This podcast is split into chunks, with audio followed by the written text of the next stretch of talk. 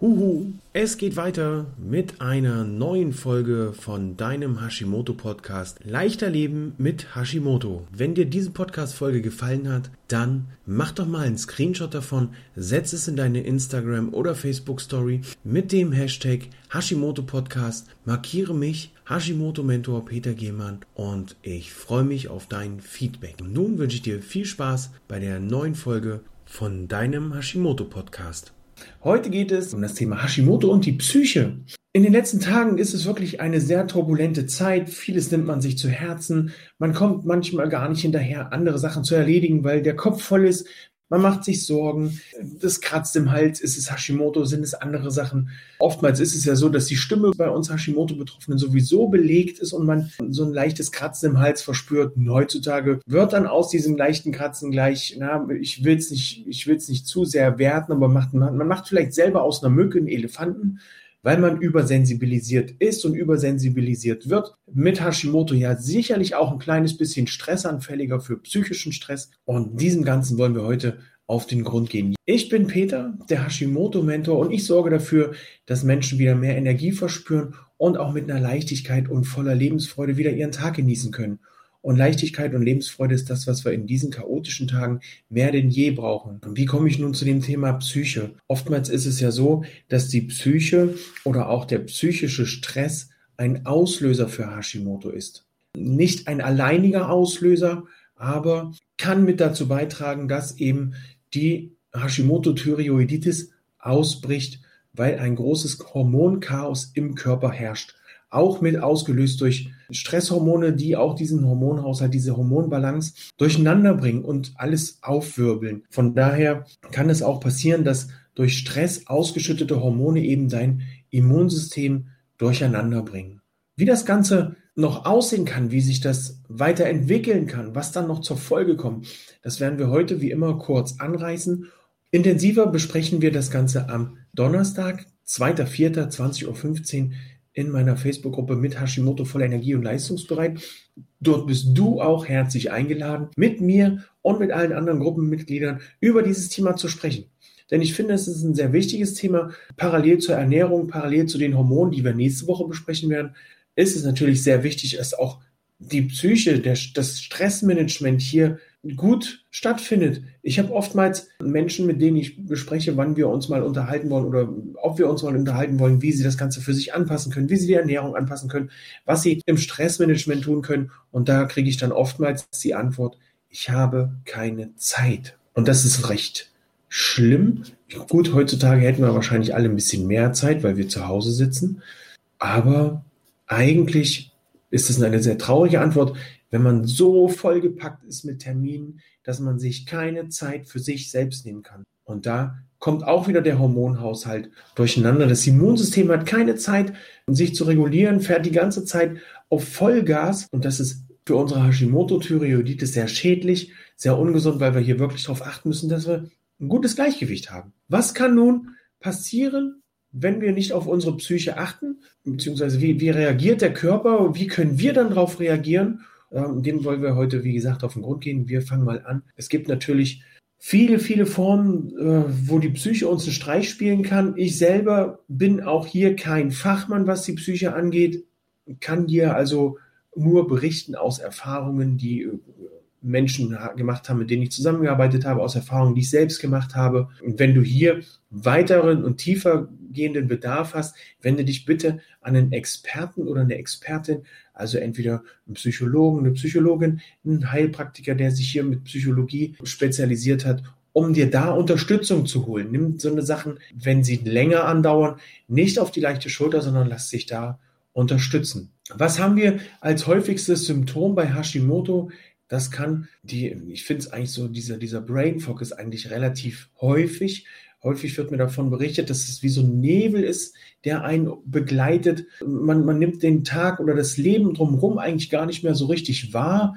Eig eigentlich könnte man sagen, man lebt den Tag nicht oder man erlebt den Tag nicht, sondern man wird vom Tag gelebt. Das ist halt einfach, morgens steht man auf und es ist halt wie so ferngesteuert, wie so ein Zombie, der das gar nicht so richtig greifen kann, was da passiert. Dazu kommt dann, dass man eine leichte Wortfindungsstörung, manchmal fallen einem die Worte nicht ein.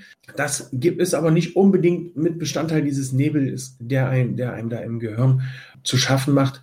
Hier ist es einfach eine Konzentrationsstörung, die schon länger dauert und schon lange dauern kann. Und da ist es wichtig, dass man da nicht unruhig wird oder in Hektik oder in Panik verfällt. Äh, oftmals ist es hier so, dass eine Ursache sein kann ein T3-Mangel. Da solltest du mit deinem Arzt über spezielle Blutuntersuchungen sprechen, dass eben nicht nur der TSH-Wert genommen wird, wenn du das dauerhaft hast oder wenn das immer wieder kommt. Es kann allerdings auch sein, dass sich hier ein Schilddrüsenschub ankündigt oder du schon einen Schilddrüsenschub hast und der sich so äußert, nicht unbedingt in Halsschmerzen, sondern eher in so einem benebelten vor sich dahin leben. Ein anderes Symptom ist dann auch noch die Angststörung, dass man ja, egal in welchem Umfang, egal in welcher Intensität, doch immer wieder mal eine Angst verspürt, eine leichte Angst, eine verstärkte Angst bis hin zu einer massiven Angststörung. Hier kommt es dann dazu, dass eben auch durch die veränderte, jetzt fällt mir durch die veränderte Physiologie im Gehirn das Ganze durch die entzündlichen Prozesse im Körper stattfindet. Das Immunsystem ist also die ganze Zeit auf Vollgas und die Intuition und das Bauchgefühl wartet eigentlich die ganze Zeit darauf, also eine Unruhe einbegleitet, dass irgendwas Schlimmes passiert. Kann auch ein Anzeichen dafür sein, dass sich hier ein Schub entwickelt, ein Schub entsteht und dass, dass eben da so ein bisschen der Körper darauf aufmerksam macht, bei mir passiert gleich was. Was auch passieren kann, weil wir gerade bei passieren sind, Panikattacken. Gerade jetzt in diesen Zeiten kann ich das gut verstehen, wenn man unruhig wird, Panikattacken schiebt, man weiß nicht so richtig, wohin die Reise geht, was, was passiert. Von daher kann es sowohl bei einer Unterfunktion als auch bei Hashimoto zu Panikattacken kommen. Eben durch den gestörten Kreislauf, durch die gestörte Verarbeitung des Körpers von, von Nährstoffen, von, von allem, was so in den Körper reinfließt. Informationen, Nährstoffe, Vitalstoffe, Mineralstoffe, die hier das Immunsystem eben ja nicht mehr so richtig verarbeiten kann und auch der Körper nicht mehr so richtig verarbeiten kann, weil überall Entzündungen herrschen. Du merkst schon, vieles läuft immer wieder auf Entzündungen im Körper hinaus, die hier das Ganze in Schach halten. Denn wenn das Immunsystem immer wieder überbeansprucht wird, dann kann der Körper nicht zur Ruhe kommen, denn das Immunsystem braucht eine große, große, große Energieleistung, um hier den, den Körper am Leben zu erhalten. Deswegen ist es auch unter anderem notwendig, mehr Nahrungsergänzungsmittel zu nehmen oder dass man sich dass man mehr leisten muss, um sich gesünder zu fühlen. Denn wenn ein Gesunder krank ist, dann sackt sein Level hier ab. Und wenn wir als Hashimoto-Betroffene krank sind, sind wir ja eigentlich schon auf dem Level des äh, kranken Gesunden und sacken dann nochmal runter. Das heißt, wir müssten, um uns gesund zu fühlen, diesen Sprung vollführen. Und das bei einem Immunsystem, das Vollgas gibt, um eben den Körper am Leben zu erhalten und mit diesen psychischen Symptomen auch zurechtzukommen.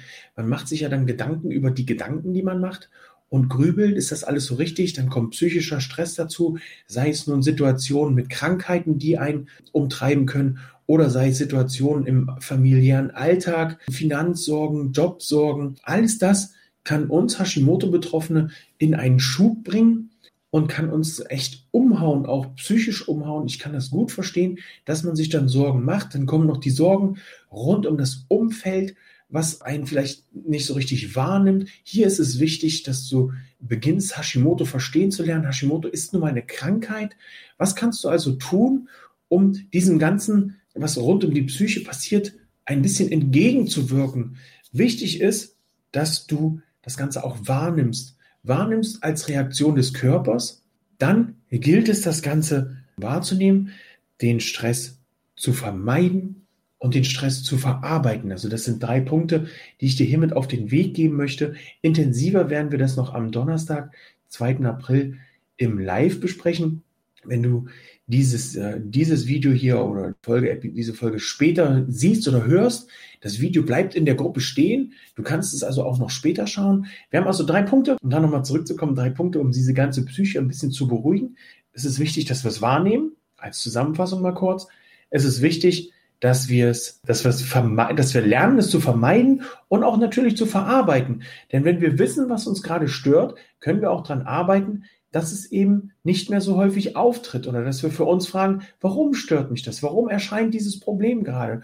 Dann kann man natürlich auch Probleme lösen. Und dann verarbeiten wir das Ganze entweder mit Entspannungstechniken, sehr, sehr wichtig in meinen Augen, hin und wieder mal meditieren, Muskelentspannung machen, autogenes Training in Anspruch nehmen und dann kannst du da das, dieses Stresslevel, was dich da äh, umtreibt, um einiges runterfahren. Wenn du dazu noch deine Ernährung anpasst, dann hast du drei wunderbare Bereiche. Du hast einmal das Stressmanagement, du hast einmal die Ernährung und als dritten Teil hast du die Möglichkeit mit der Schulmedizin zusammen mit einer hormonellen Einstellung, die unter Umständen sehr, sehr lange dauert, weil man eben eine Weile braucht, bis Blutwerte und das Gefühl, man selber hat ja auch so ein Gefühl, passt das mit den Hormonen, die ich jetzt nehmen muss oder passt das nicht? Bis das auch eingespielt ist. Da werden wir in der nächsten Folge drauf eingehen, Hashimoto und die Hormone. Denn die Psyche und die Hormone sind hier sehr eng beieinander, finde ich. Denn alles, was die Psyche angeht, kann auch ein bisschen entspannter werden, wenn die Einstellung mit den Hormonen funktioniert. Du siehst, es ist also nicht einzeln zu sehen und du machst dir nicht unnötig Sorgen, ob das mit der Psyche jetzt von Hashimoto kommt oder ob das Hashimoto von der Psyche kommt. Wichtig ist nur, dass du für dich lernst, das runterzuregeln, dass du für dich lernst, Mittel und Wege zu finden, das Ganze wahrzunehmen, zu verarbeiten und auch zu vermeiden. Und dann ist es ein, erstes wie so ein Kreislauf und man prüft das ja immer wieder. Wahrnehmen, vermeiden, verarbeiten oder auch verarbeiten und dann vermeiden, weil du eine Weile brauchst, um zu verstehen, was passiert hier überhaupt. Wenn du nun mehr darüber wissen möchtest, was es noch für psychische Herausforderungen geben kann für dich, wie du damit umgehen kannst, was du genau noch machen kannst. Darüber sprechen wir am Donnerstag, 2. April, leichter Leben mit Hashimoto TV in meiner Facebook-Gruppe mit Hashimoto voller Energie und leistungsbereit. Du bist herzlich eingeladen und nun wünsche ich dir noch eine wundervolle Woche und wir sehen uns am Donnerstag. Ciao!